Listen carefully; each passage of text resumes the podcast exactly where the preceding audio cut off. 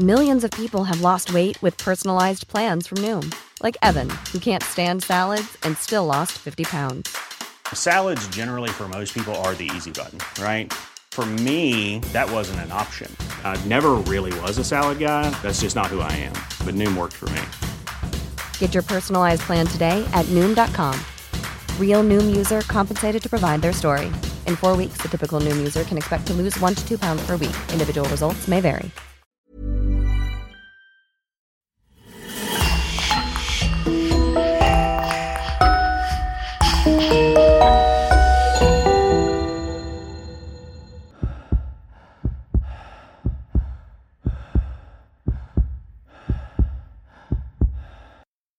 Bonjour et bienvenue pour une nouvelle affaire criminelle. C'est l'histoire d'un meurtrier atypique que nous allons vous raconter aujourd'hui, du temps où le terme serial killer était encore inconnu des médias français. À la fin des années 60, rien ne semblait vraiment prédisposer Marcel Barbeau à devenir le redoutable assassin qu'il fut. Il avait eu une enfance paisible, avait fait un mariage d'amour avec la femme de son choix qui lui donna deux beaux enfants. Il avait été un soldat héros de la guerre d'Algérie et il avait un métier d'ouvrier des plus ordinaires. Ses connaissances le décrivaient comme un voisin sympathique, discret, peu loquace, gentil, serviable si on lui demandait un coup de main. Et pourtant, celui que l'on surnomma le tueur de l'ombre assassina huit personnes, sept femmes et un homme, dans la ville ouvrière de Nogent-sur-Oise, opérant avec le flair d'un chasseur doublé d'un redoutable sang-froid. Si pendant le jour Marcel Barbeau menait une vie professionnelle et familiale normale, une fois la nuit tombée, il n'hésitait pas à s'introduire dans les maisons désertes et cambrioler quand l'occasion se présentait. Bibelots, argent, bijoux, armes à feu, tout y passait. Mais au-delà des vols de maisons, Marcel Barbeau passa à un second cap, plus sombre, plus terrible, celui des crimes où il s'enlisa l'un après l'autre. Un élément déclencheur en particulier? Non, pas vraiment. Son état mental était bon, et il ne souffrait d'aucune tare ou maladie psychique. Physiquement, c'était un grand gaillard brun, assez imposant et pratiquant la boxe anglaise. Ses crimes, Marcel Barbeau les avait tous prémédités. Son mode opératoire était le même. Il observait les faits et gestes de ses victimes, de préférence des jeunes femmes, toutes travaillant à l'extérieur et rentrant tard chez elles. Pendant des jours, Marcel Barbeau observait de loin leurs habitudes, la cadence de leurs allées et venues, les lieux où elles aimaient se rendre les jours de congé, si elles vivaient seules ou recevaient la visite d'un compagnon. Ainsi, son schéma établi, il pouvait enfin passer à l'acte, sans pitié, idéalement à la nuit tombée ou très tôt le matin. Le tueur de l'ombre suivait toujours le même rituel lors de ses assassinats. Assommer la victime, la poignarder, lui tirer une balle dans la nuque ou dans la tête avec un 22 long rifle, puis la déshabiller depuis les pieds jusqu'au dessus de la poitrine. Ajoutez à cela que Marcel Barbeau faisait une fixation sur les femmes aux cheveux noirs ou bruns, un trait bien caractéristique de certains tueurs en série qui privilégient souvent un profil ou un trait physique particulier. Entre 1969 et 1976, la psychose régna dans la petite ville ouvrière de Nogent-sur-Oise empêchant ainsi beaucoup de femmes de s'aventurer dans la rue à la nuit tombée, même dans un périmètre proche. Au fur et à mesure des assassinats, la panique devint grandissante et l'intervention des autorités plus qu'urgente. Ils furent en tout 250 gendarmes et 50 inspecteurs de police à être mobilisés pour traquer le mystérieux tueur de l'ombre. Cependant, l'un des premiers freins à l'enquête furent les indices, insuffisants en nombre et en utilité. Un ciré marron, une empreinte de botte, des douilles de pistolet et un vague portrait robot basé sur les souvenirs d'une présente victime de Barbeau qui avait surtout retenu son regard de chat. C'était sans compter sur la verve et l'intuition d'un jeune inspecteur récemment promu, Daniel Neveu, un de ces flics de l'ancienne école, œuvrant à la Colombo qui mena l'enquête seul et à sa manière. Ses efforts payèrent. Quand il fut finalement arrêté en 1981, Marcel Barbeau resta dans le déni total. Malgré cela, sa condamnation fut sans appel. La peine de mort venant à peine d'être abolie, il en réchappa, mais fut condamné à la réclusion criminelle à perpétuité la même année et seulement pour cinq des huit meurtres perpétrés. Je vous invite à découvrir avec moi l'étrange histoire du tueur de l'ombre et la longue enquête qui aboutit à son arrestation. Cette affaire nous a été proposée sur Facebook par Antoine Claise, que nous remercions.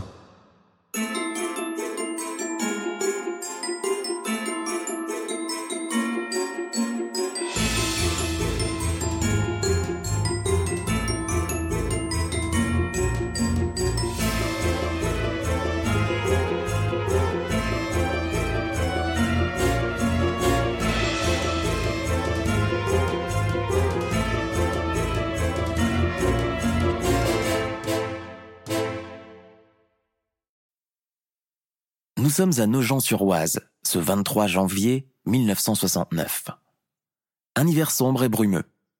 Des vagues de froid glacial traversent les rues silencieuses de la rue Fédherbe. Plus loin, sur la voie ferrée où le RER e relie l'agglomération de Nogent à Paris, Thérèse Adam, une habitante du quartier de Fédherbe, âgée de 46 ans, vient d'être retrouvée assassinée et violée, et son corps jeté près des rails. La police a du mal à trouver l'identité de son assassin qui s'est comme volatilisé. La piste d'un probable suicide est évoquée, et puis rapidement écartée. En effet, l'un des policiers chargés de l'enquête, l'inspecteur Louis Courtois, se souvient alors que Thérèse Adam était venue le retrouver au commissariat quelques semaines plus tôt pour demander une protection policière.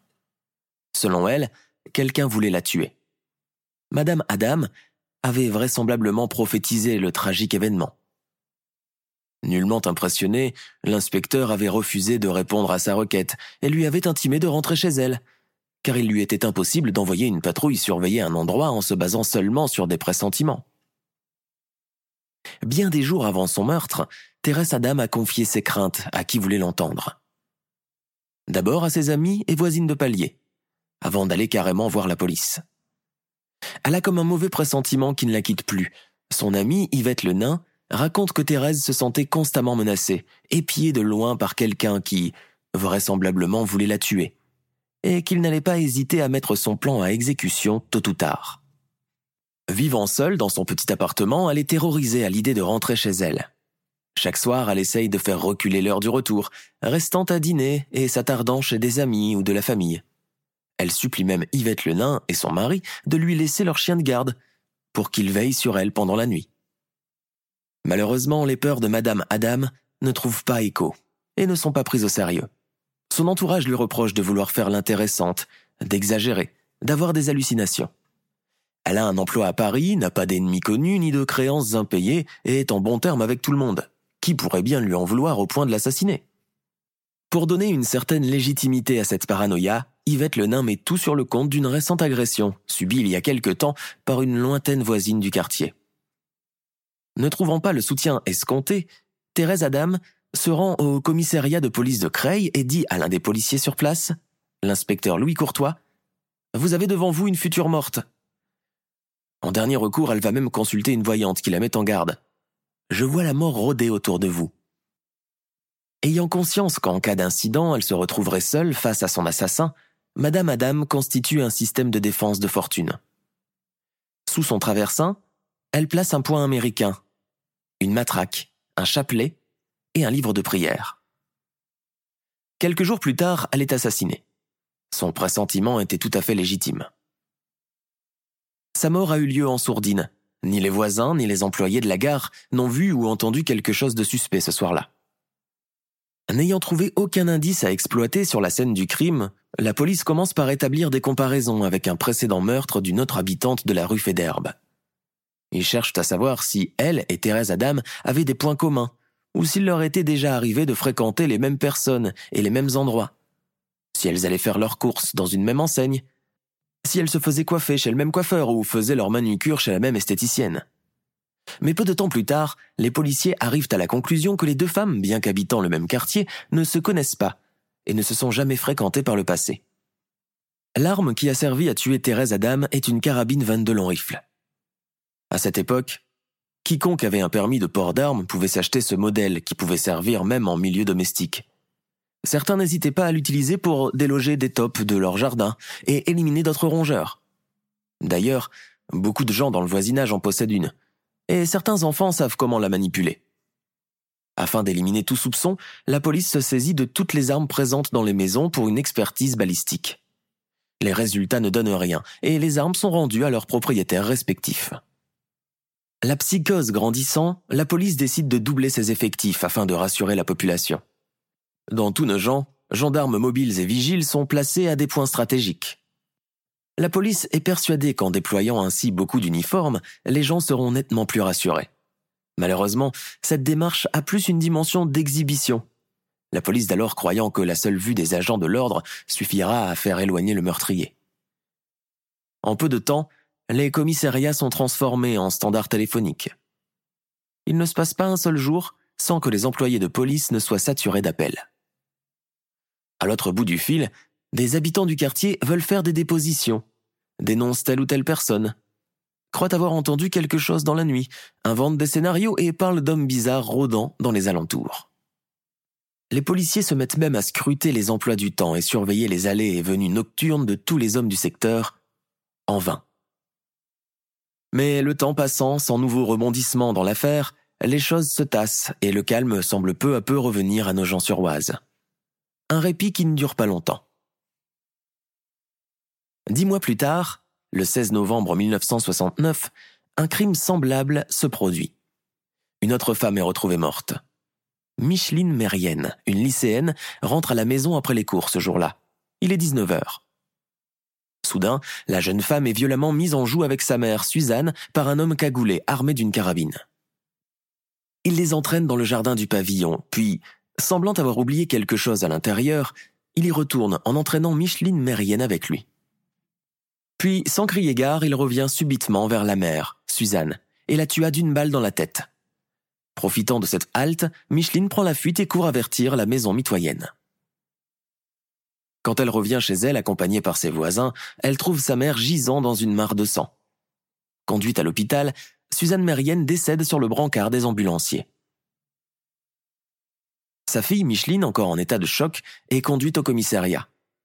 Aux enquêteurs, elle fait une description approximative et imprécise du tueur. Grâce à elle, un portrait robot est établi. Selon elle, l'assassin portait un vieux ciré de couleur marron, avait le visage couvert d'un foulard noir et portait une casquette.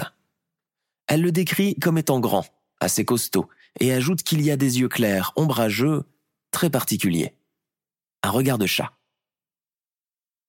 La balle trouvée sur la scène du crime de Suzanne Mérienne est de la même marque que celle qui a servi à tuer Thérèse Adam. Les policiers font le rapprochement et ont l'impression d'être tombés sur l'homme qu'ils recherchent. Autre indice à exploiter, le sac que le tueur a laissé derrière lui.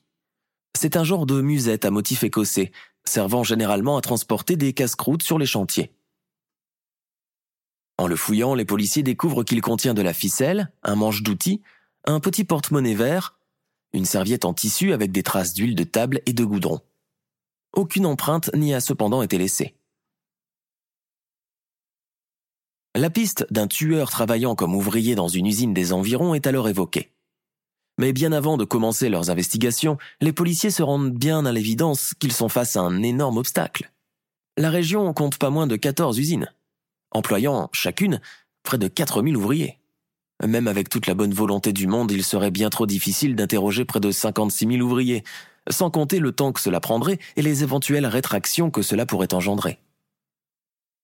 Le juge d'instruction chargé de l'affaire a alors une idée pour soulager un tant soit peu les policiers. Il décide d'exposer le sac dans la mairie de Nogent afin que quelqu'un le reconnaisse, pleinement convaincu que la bonne foi et le sens civique des habitants pourront faire avancer l'enquête. Mais les choses ne se passent pas comme prévu. Le journaliste Alain Hamon, qui couvrait l'affaire à l'époque, raconte plus tard que sur le millier de personnes qui défilent à la mairie de Nogent, beaucoup viennent seulement pendant le week-end, poussés par une curiosité malsaine, faisant fi du devoir citoyen que cela implique, considérant leur déplacement sur les lieux comme une simple sortie d'agrément et ignorant complètement la dimension d'investigation que la présence du sac symbolise. Il ajoute que les policiers, dépassés par les événements, n'ont d'autre choix que de tirer sur toutes les ficelles et exploiter la moindre piste qui se présente à eux, même la plus inefficace, ce sac à casse-croûte le cas échéant. L'idée du juge d'instruction se révèle donc inutile et sans succès. Pendant ce temps, la psychose générale se réinstalle dans la contrée. D'après Denis Cormery, un ancien habitant du quartier Féderbe, dès que les gens entendent le moindre bruit devant la porte ou la fenêtre, tout le monde se met debout et est aux aguets. La jante féminine en particulier a très peur. Certaines femmes n'hésitent pas à mettre carrément des armes en évidence devant leurs fenêtres, les fameuses carabines, pour montrer aux tueurs que s'ils passent là, elles n'hésiteront pas à tirer si l'occasion se présente. Cela prend de telles dimensions que n'importe qui pouvait être considéré comme suspect. Selon Denise Enou, une autre habitante de Féderbe, tout le monde se soupçonne, beaucoup de femmes allant jusqu'à douter de leur propre mari, fiancés ou compagnons. Suite à cette ébullition digne d'un polar, tout retrouve son calme pendant deux longues années sans que la police ne réussisse encore à mettre la main sur l'assassin de Thérèse Adam et de Suzanne Mérienne. À propos de l'assassin, les rumeurs vont bon train, prenant une dimension de légende urbaine. On raconte qu'il s'était volatilisé ou qu'il a certainement changé de pays, voire même s'est suicidé après avoir commis son dernier meurtre. Cette dernière supposition devient presque une affirmation quand le 9 janvier 1970, le corps d'un homme mort correspondant en tout point au signalement du tueur est retrouvé près de la voie ferrée de la gare de Nogent. L'homme s'est vraisemblablement suicidé en se jetant sous un train en marche. Dans sa poche, on trouve un trousseau de clés avec des traces de plâtre. Le sac qu'on avait trouvé chez les Mériennes comportait des traces de poudre. Un rapprochement est alors fait mais n'est guère concluant pour les policiers. Les habitants ignorent cependant que l'homme en question avait été mis en garde à vue peu de temps avant sa mort, car dénoncé à la police par sa femme. Il se serait ensuite suicidé par désespoir suite à la dénonciation de cette dernière. Cependant, la police ne veut pas crier victoire tout de suite et reste convaincue que l'homme qui s'est jeté sous le train n'est en aucun cas le tueur qu'elle recherche. Si les habitants et surtout les habitantes de Nogent semblent s'être calmés pour un moment, un troisième crime de même envergure commis en février 1972 vient raviver la paranoïa générale. Annick Delisle, surnommée par la suite la plus belle morte de nos gens, est retrouvée par son mari le 6 février 1973 assassinée, le corps jeté dans un fourret. C'était une jolie brune de 30 ans, mariée depuis peu. Son assassin l'a tuée aux environs de 19 heures. Ses vêtements sont relevés jusqu'à sa poitrine, laissés nus, et son sac à main a disparu, certainement emporté par le tueur. L'autopsie révèle qu'Annick de Lisle est morte suite à un coup violent porté à la tête. Les enquêteurs ne prélèvent sur son cadavre ni traces de balles, ni signes d'agression sexuelle. Bien que montrant des similitudes avec les meurtres antérieurs, la mort d'Annick de Lisle ne sera pas attribuée au mystérieux tueur de l'ombre, qui fait vivre la terreur aux habitants de Nogent-sur-Oise depuis bientôt cinq ans. En mai 1973, un nouveau crime vient bouleverser le quotidien des Nogentais. Dans la soirée du 25 mai 1973, un jeune couple, Eugène Stéphane, 24 ans, et Morissette Van Ifte, 22 ans, sont retrouvés morts dans le parking du cimetière de Laigneville. Le couple s'y était rendu pour être à l'abri des regards indiscrets. Le tueur a surgi et tiré sur chacun une balle d'un pistolet automatique. Leurs corps sont retrouvés le lendemain. Celui de Morissette Van Ifte est, pour sa part, dénudé entièrement et placé dans une position obscène de pornographie. Étrangement, et une nouvelle fois encore, ce meurtre, bien que semblable au précédent, ne sera pas confié à la police de Nogent, mais bien à la gendarmerie de Laigneville. Le dossier de Stéphane et Van Ifte sera ainsi exclusivement instruit par les gendarmes qui tiennent la police nogentaise, qu'ils considèrent comme rivale, éloignée le plus possible des investigations. Ajoutons à cela que la gendarmerie de Laigneville ne croit en aucun cas à la thèse du même tueur opérant dans des secteurs différents, en l'occurrence Nogent et Laigneville. L'assassinat de Josette Routier un an plus tard, le 8 janvier 1974, vient remettre le feu aux poudres et réinstaller l'angoisse dans les foyers. Josette Routier était une jeune employée de banque, encore célibataire, qui vivait seule dans un deux pièces qu'elle venait d'acquérir dans le rez-de-chaussée d'un immeuble de Nogent-sur-Oise. Comme toutes les autres femmes de la commune, elle avait vécu ces dernières années dans la peur de se faire tuer pendant la nuit. En quittant chaque jour son travail, elle rentrait hâtivement chez elle, tiraillée par l'angoisse. Ce 8 janvier 1974, il est environ 19h30 quand elle rentre enfin chez elle pour se barricader. Sauf que son assassin, tapis dans l'ombre, l'attend depuis déjà un bon moment. Ce n'est que trois jours plus tard que le corps de Josette Routier est découvert par une voisine qui promenait son chien. En passant devant la fenêtre du logement de la jeune femme, elle remarque des carreaux cassés et un remue-ménage à l'intérieur. Son premier réflexe est d'alerter Madeleine Kill, la voisine du dessus de Josette Routier. Madame Kill, venez voir. Il y a des choses bizarres à la fenêtre de mademoiselle Routier. Madame Kill possède le double des clés de l'appartement de Josette Routier. Mais lorsqu'elle s'apprête à ouvrir la porte, elle s'aperçoit qu'il y a déjà une clé dans la serrure à l'intérieur, ce qu'elle trouve bizarre. La voiture de mademoiselle Routier est également dans le parking et n'a pas bougé depuis les trois derniers jours. Néanmoins, les deux voisines n'osent pas s'introduire tout de suite par la fenêtre de l'habitation et préfèrent attendre le retour du mari de Madeleine Kill pour intervenir et faire quelque chose.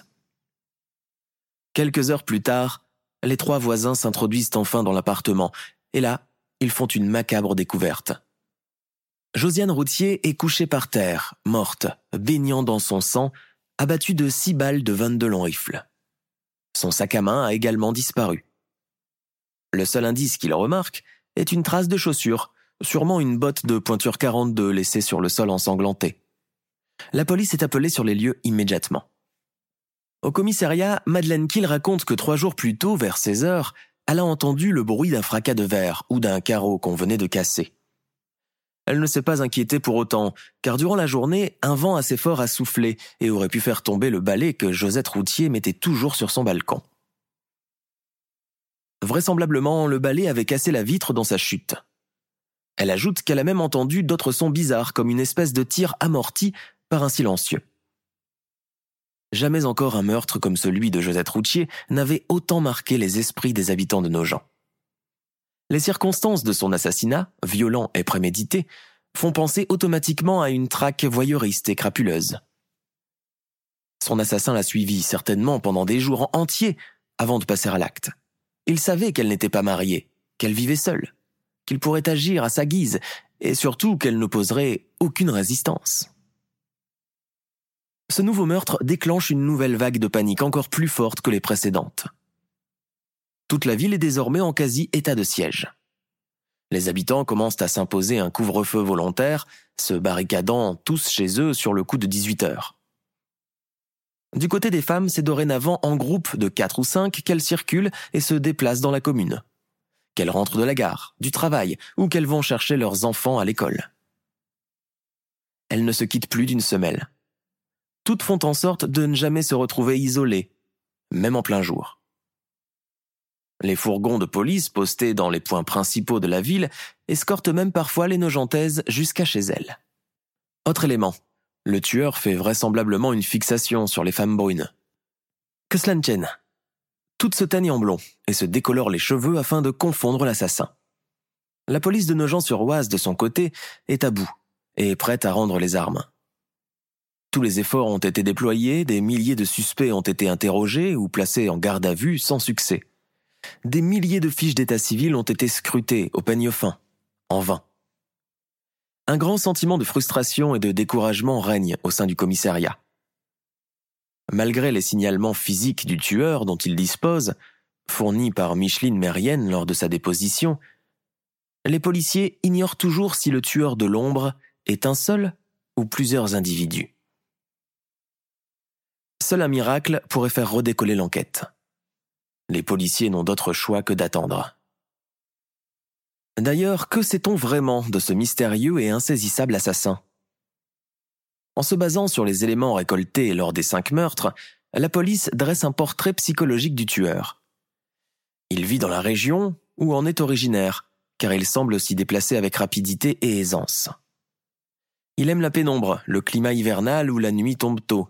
Il suit ses victimes, prend le temps de mémoriser leurs traits, essaye de retenir leur emploi du temps et la cadence de leurs allées et venues, s'intéresse à leur vie privée, sait si elles sont mariées ou non, ont des enfants ou non, habite seule, en famille ou avec un conjoint, et enfin, il a une préférence pour les jolies brunes. Il est décrit également comme un voyeur qui prend le temps de déshabiller ses victimes et les regarder longuement avant de s'emparer de leur sac et quitter les lieux. Autre élément curieux, il ne tue jamais le week-end, toujours en semaine entre 19h et 21h jamais au-delà. Comme s'il était sous la contrainte d'un emploi du temps ou d'un créneau horaire précis. Comme s'il devait rentrer précipitamment à une heure précise. Les enquêteurs pensent alors à un homme marié, voire même un père de famille avec des devoirs et des obligations. Et puis surtout, on le décrit comme un homme costaud, avoisinant les 1m80, assez fort pour pouvoir déplacer le corps de ses victimes avec facilité. La presse ne l'appelle plus désormais que le tueur de l'ombre et lui consacre de nombreux articles à chaque nouveau meurtre perpétré. Peut-être que le moment est enfin venu de dévoiler l'identité de ce singulier meurtrier. Eh bien, figurez-vous qu'à côté de ces crimes, la vie du tueur de l'ombre était bien trop ordinaire, bien trop banale pour éveiller le moindre soupçon. Son parcours criminel a commencé bien avant le meurtre de Thérèse Adam en 1969.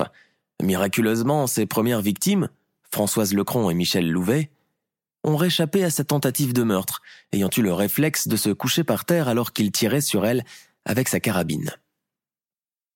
Françoise Lecron était l'épouse d'un ingénieur de l'usine Saint-Gobain, collègue de Marcel Barbeau. Il a tiré sur elle avec sa carabine alors qu'elle faisait la cuisine. La blessure était superficielle, mais Madame Lecron s'est écroulée par terre. Elle n'a pas vu le visage de son agresseur qui s'est enfui entre-temps. Michel Louvet, quant à elle, était une jeune adolescente de 17 ans qui, rentrant chez elle le soir du 14 janvier 1969, a été blessée à l'abdomen par une balle de 22 longs rifles. Elle a survécu à sa blessure cependant, et s'est juste souvenu que la balle avait été projetée depuis un buisson. Lui, le tueur, son nom est Marcel Barbeau, né le 10 août 1941 à Liancourt dans l'Oise. Sa famille a des revenus modestes, son père est conducteur de locomotive et sa mère ouvrière dans le secteur textile. Marcel est l'aîné des cinq enfants du couple. Il mène une enfance paisible malgré les privations, ses parents se montrant aimants et démonstratifs envers lui et ses frères et sœurs. Déscolarisé très jeune, après avoir échoué à son certificat d'études, il va travailler à l'usine à 14 ans, dans les ateliers mécaniques des établissements Rivière à Creil. À 18 ans, il s'engage pour deux ans dans l'armée pendant la guerre d'Algérie, où il devient brancardier, faute de ne pas pouvoir devenir parachutiste à cause de problèmes de vertige et de vision. Néanmoins, il se montre vaillant et plein de bonne volonté durant son service, ce qui lui vaut à son retour en France de recevoir les honneurs et d'être décoré de la médaille commémorative des opérations de sécurité et de maintien de l'ordre en Afrique du Nord, ainsi que la croix de la valeur militaire pour bons et loyaux services rendus à la nation. Il retourne à l'usine et devient ouvrier spécialisé à Saint-Gobain en tant que régleur en horaire tournant. Dans cette nouvelle usine, il travaille à intervalles, une semaine le jour, une semaine la nuit, une semaine l'après-midi. Ce qui l'arrange fort bien. Grand, brun, doté d'incomparables yeux verts, charismatique, fort de carrure, assez imposant, il est passionné de boxe anglaise qu'il pratique dès que le temps le lui permet. Il veut devenir gendarme, mais il échoue aux examens de sélection. Il est même recalé huit fois au code de la route.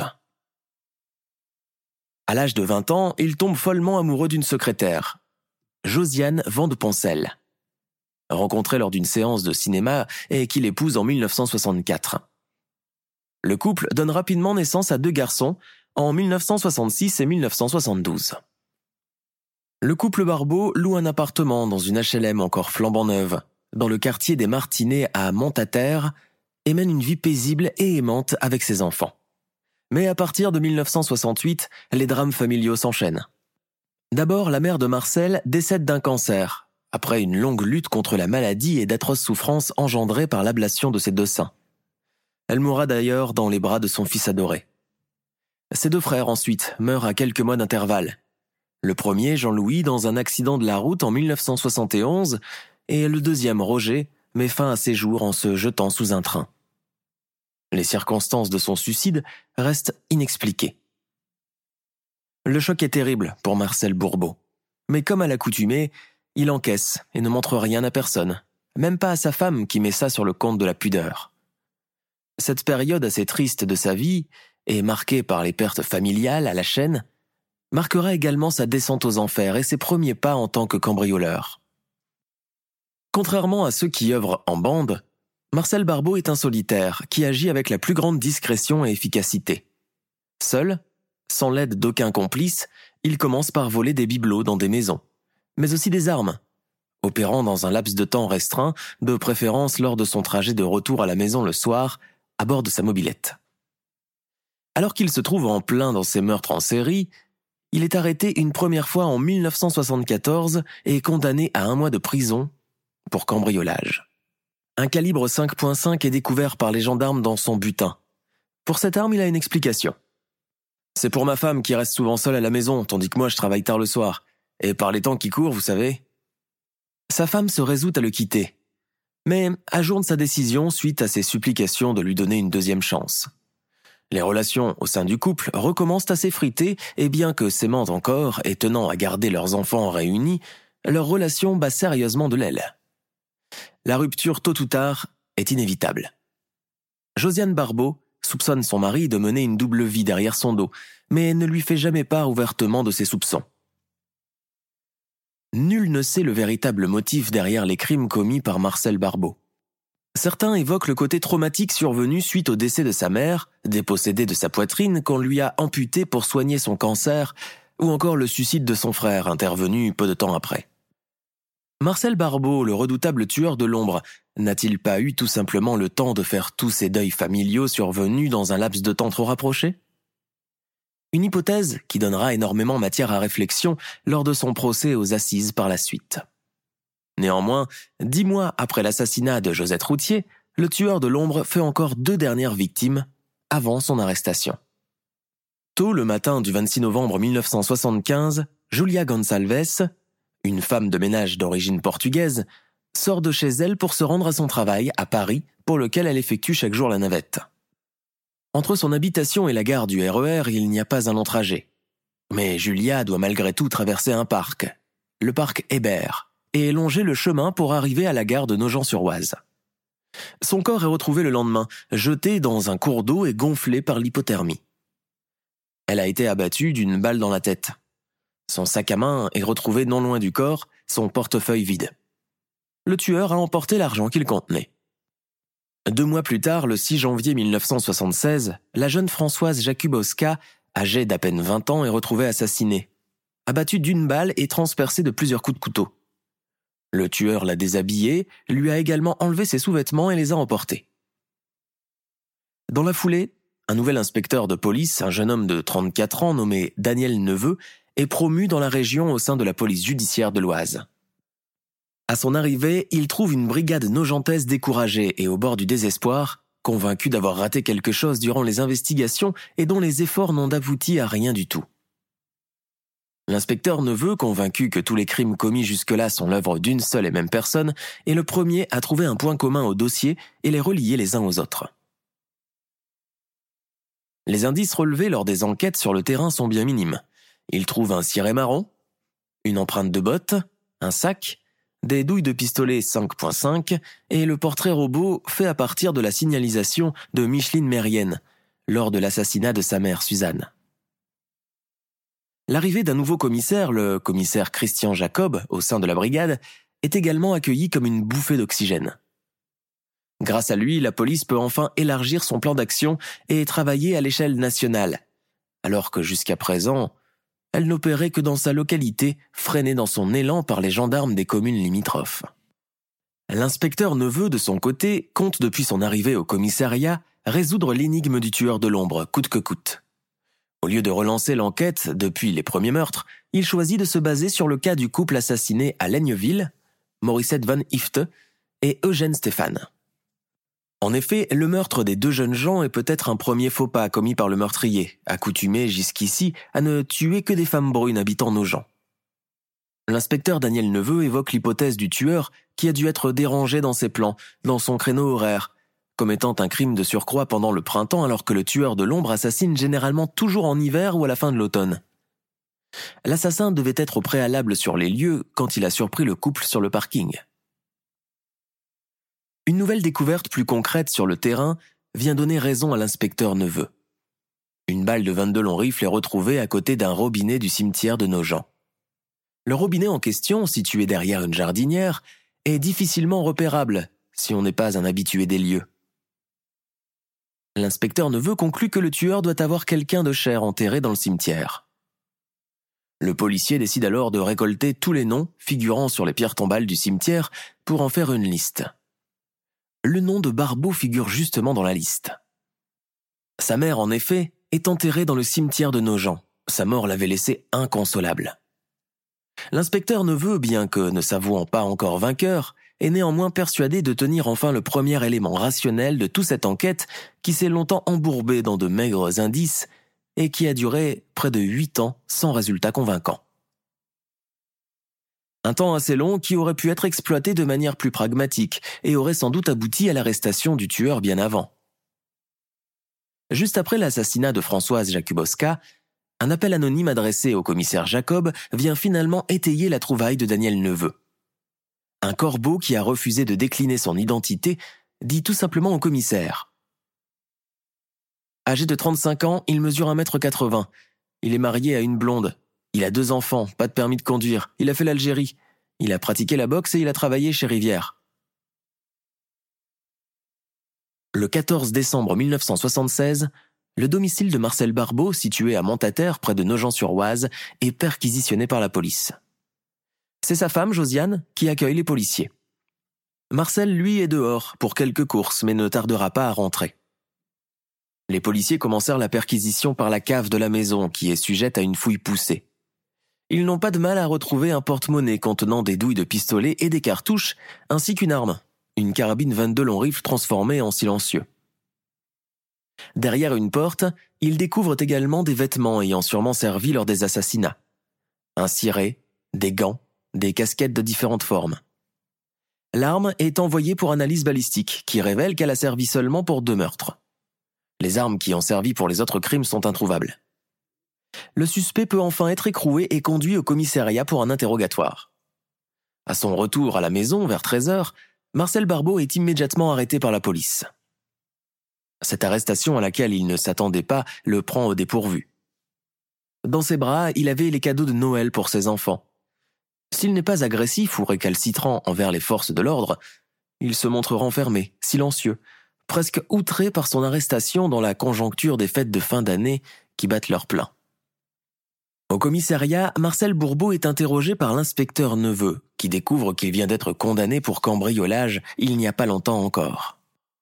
La police a enquêté sur les différents vols commis dans la région nogentaise durant les dernières années et découvre qu'une carabine 22 long rifle a fait partie du butin d'un cambrioleur, en l'occurrence Marcel Barbeau.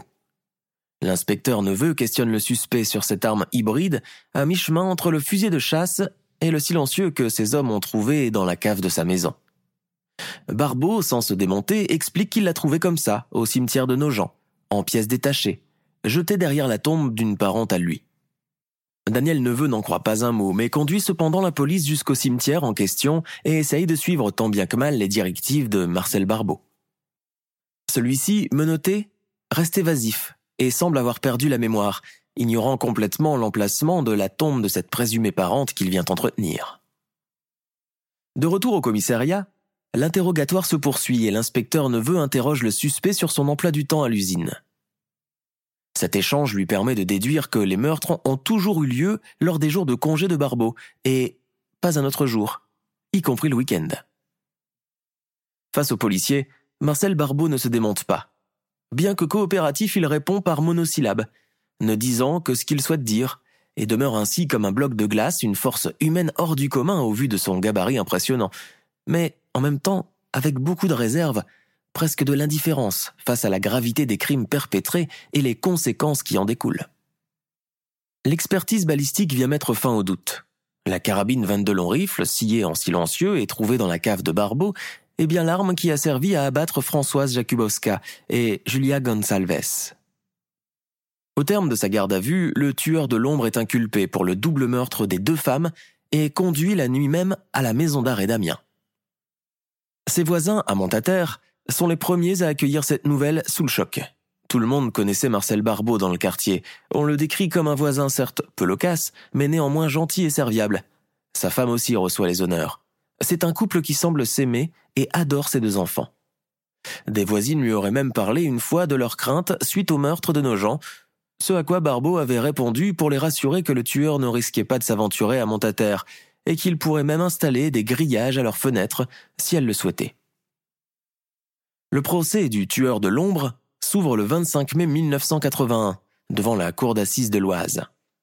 Marcel Barbeau, qui a nié jusque-là toute implication dans les meurtres qu'on lui attribue, doit répondre de cinq meurtres sur les huit qu'il a commis. Faute de preuves suffisantes, les trois autres homicides ne sont pas retenus contre lui. Lors du procès, il adopte la même attitude que lors de son interrogatoire. Distant, peu loquace, froid et dans le déni, cédant le plus souvent la parole à son avocat, le bâtonnier Jean-Louis Pelletier. L'avocat général, maître Marc Moinard, craignant une récidive de la part de l'accusé s'il venait à être libéré par la suite, requiert la peine de mort. Mais en 1981, avec la montée de la gauche et une abolition certaine de la peine de mort, promis par le président François Mitterrand depuis son entrée à l'Élysée, Marcel Barbeau parvient à sauver sa tête du couperet de la guillotine. Son avocat Maître Pelletier plaide durant cinq longues heures l'innocence de son client et évoque le manque flagrant de preuves pour l'incriminer à une peine lourde. Finalement, le 10 juin 1981, le tueur de l'ombre est condamné à la réclusion criminelle à perpétuité sans espoir de remise de peine. Son avocat fait un pourvoi en cassation, mais Barbeau est condamné une seconde fois à la même peine, sous les mêmes conditions. Après l'incarcération de Marcel Barbeau, les crimes de Nogent-sur-Oise ont cessé soudainement, et plus aucune habitante ne s'est plainte d'être traquée les années suivantes. Les meurtres du tueur de l'ombre ont marqué à jamais les habitants de cette commune ouvrière. Trente ans après les faits, une rumeur, et pas des moindres, vient encore semer la zizanie. Marcel Barbeau aurait été libéré et serait devenu tenancier de bar en Provence. C'est évidemment faux, mais c'est dire que la psychose n'a jamais vraiment quitté les Nogentais depuis le cycle meurtrier qu'a connu leur commune. Que ce soit les policiers ou les avocats, tous ont été interloqués, voire choqués par la froideur manifeste de Marcel Barbeau. Que ce soit lors des investigations ou lors de la lecture de son verdict, son expression faciale ne s'altérera pas une seconde. Un policier dira même de lui Barbeau vous regarde sans vous regarder. Serait-ce un indice d'un potentiel dédoublement de la personnalité, comme peuvent en avoir beaucoup de tueurs en série? Cette capacité à mener avec la précision d'une horloge une double vie la nuit et le jour. D'un côté, l'ouvrier exemplaire et consciencieux, le père de famille aimant, le mari adoré, et de l'autre, l'assassin pervers et voleur, le voyeur fétichiste et sans vergogne. Ceci sans que l'une n'empiète sur l'autre, et sans être jamais surpris. Ce serait la preuve indéniable d'une tête qui résonne sournoisement avec un grand méthodisme. Presque octogénaire aujourd'hui, Marcel Barbeau est toujours incarcéré dans la prison de Saint-Maur où il s'occupe de la gestion de la bibliothèque du pénitencier. Il est décrit comme un détenu exemplaire, discret et amical. Nous sommes à la fin de notre émission du jour. N'hésitez pas à écouter les autres émissions du podcast et à prendre 5 secondes pour nous laisser un 5 étoiles sur iTunes. C'est vraiment très important pour nous. Vous pouvez aussi vous abonner pour ne pas rater les prochains épisodes et nous suivre sur Facebook pour nous en proposer de nouveaux. Merci et à bientôt.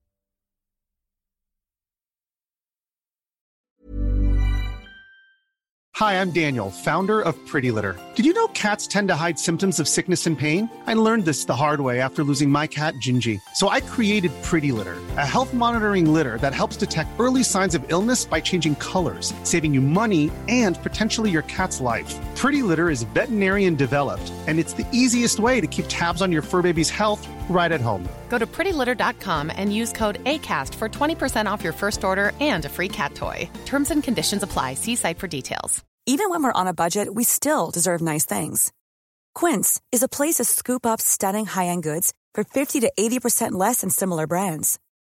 They have buttery soft cashmere sweaters starting at $50, luxurious Italian leather bags, and so much more. Plus, Quince only works with factories that use safe, ethical, and responsible manufacturing. Get the high-end goods you'll love without the high price tag with Quince. Go to quince.com/style for free shipping and 365-day returns.